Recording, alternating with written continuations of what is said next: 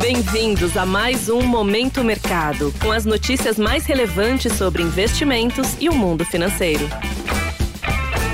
Muito bom dia para você ligado no Momento Mercado. Eu sou o Felipe Médici e bora para mais um episódio desse podcast que te informa e te atualiza sobre o mercado financeiro. Hoje vou falar sobre o fechamento do dia 16 de maio, terça-feira.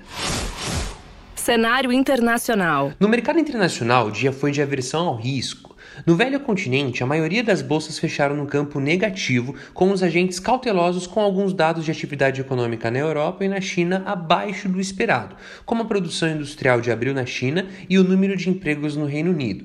Nos Estados Unidos, a continuidade do impasse nas discussões entre a Casa Branca e o Congresso sobre o teto da dívida e a possibilidade de um default gerou aversão ao risco. Além disso, mais declarações hawkish de dirigentes do Fed, isto é, a favor de juros mais elevados por mais tempo ou até mesmo a favor de mais elevações de juros, somadas às incertezas sobre o setor bancário norte-americano, fizeram com que os três principais índices acionários de Nova York cedessem, com destaque para a queda de 1,01% do índice Dow Jones. O impasse sobre o teto da dívida impulsionou os rendimentos dos títulos públicos americanos, que avançaram em todos os vencimentos, favorecendo as posições tomadas, ou seja, que ganham com a elevação das taxas.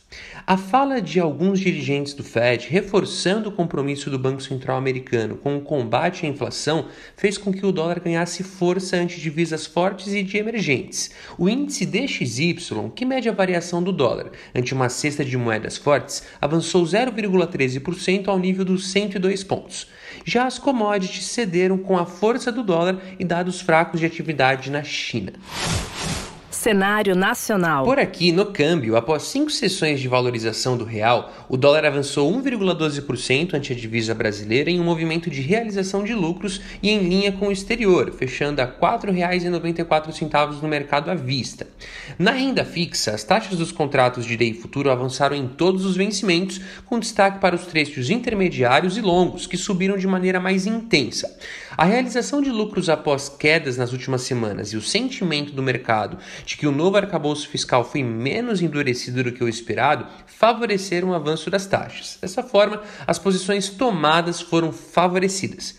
Na bolsa, o Ibovespa cedeu 0,77% ao nível dos 108 mil pontos, em um movimento de realização de lucros depois de um rally de oito sessões. O destaque positivo ficou para a Petrobras, que avançou mais de 2% depois de o mercado considerar a nova política de preços como menos intervencionista do que o esperado. Na ponta negativa, destaque para a Magalu, que recuou mais de 22% após balanço trimestral pior do que o esperado, com prejuízo líquido de 391 milhões de reais entre janeiro e março. Assim, as posições compradas no principal índice da bolsa brasileira foram desfavorecidas. Pontos de atenção. Se atente à divulgação do Índice de Preços ao Consumidor, CPI na sigla em inglês, da zona do euro. Por aqui teremos a participação do presidente do Banco Central, Roberto Campos Neto, na abertura da primeira conferência anual do Banco Central Brasileiro.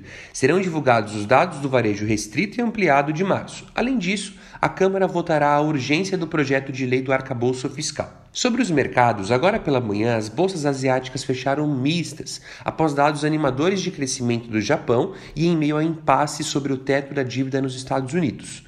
As praças europeias abriram em baixa, em meio à indefinição sobre o teto da dívida americana e os futuros de Nova York operam estáveis. Desta forma, termina o Momento Mercado de hoje. Agradeço a sua audiência e um excelente dia. Valeu! Você ouviu Momento Mercado com o Bradesco. Sua atualização diária sobre cenário e investimentos.